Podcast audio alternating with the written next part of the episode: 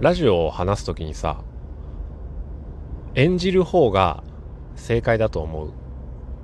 それとも自分の素を出す方が正解だと思う。俺はね演じる方が正解だと思うの。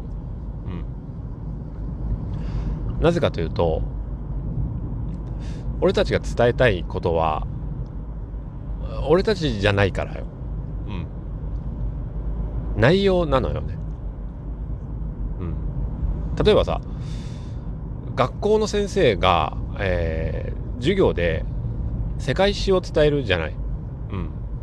その世界史の授業でゲルマン民族の大移動というお話をするときに、うん、その時大事なのは何かっていうと、先生の人柄じゃないじゃない。先生が面白いかどうかっていうことも関係ないんだよね、本来は。うん。何を一番重要視しなければいけないかっていうと、内容なのよね。うん。で、どこで、えー、その、なんちゃら民族が大移動したかって、どこからどこに行ったかっていう内容が大事なのね。うん。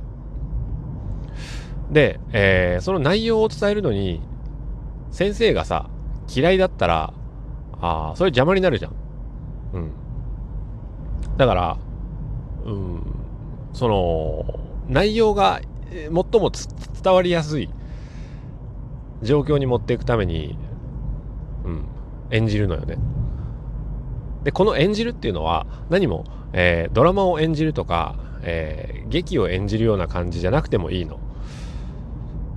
それは、えー、素の自分の中から内容の妨げになっているものを取り除くのよ。うん。例えば俺の場合は、素の自分から取り除いたものは口癖。うん。まあ演じたところで口癖は出てくるけれども演じた方が口癖は減る。なぜかというと演じるからよね。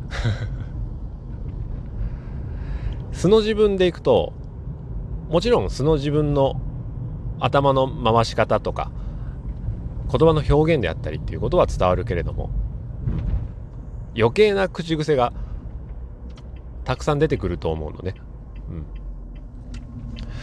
ん、でもしかするとそのことが本当は内容を気になって聞いているんだけどまあ道を歩いている時のこう雑草のようにね、えー、足元にカサカサカサカサ気になって、えー、もう周りの景色が見えませんみたいな気持ちで聞いている人もいるかもしれないっていうこと。うん。だから、俺の中では、ラジオっていうのは、演じる方が正解。うん。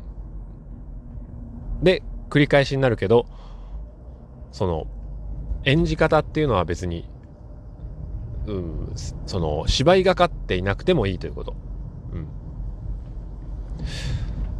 例えば、自分の一番すっぴん、うん、一番すっぴんというと難しいけど、まあ内面とか近しい人に出している字の部分っていうのかな。それでラジオで喋ってみると、聞いた人はね、うん、これは俺がそういう配信を聞いた時の感想なんだけど、近いと思うのね。近すぎると それは、うん、その人そのものが声を通じて、そのまんまこっちに入ってくるの。うん。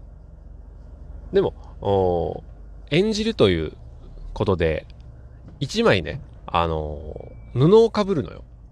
うん。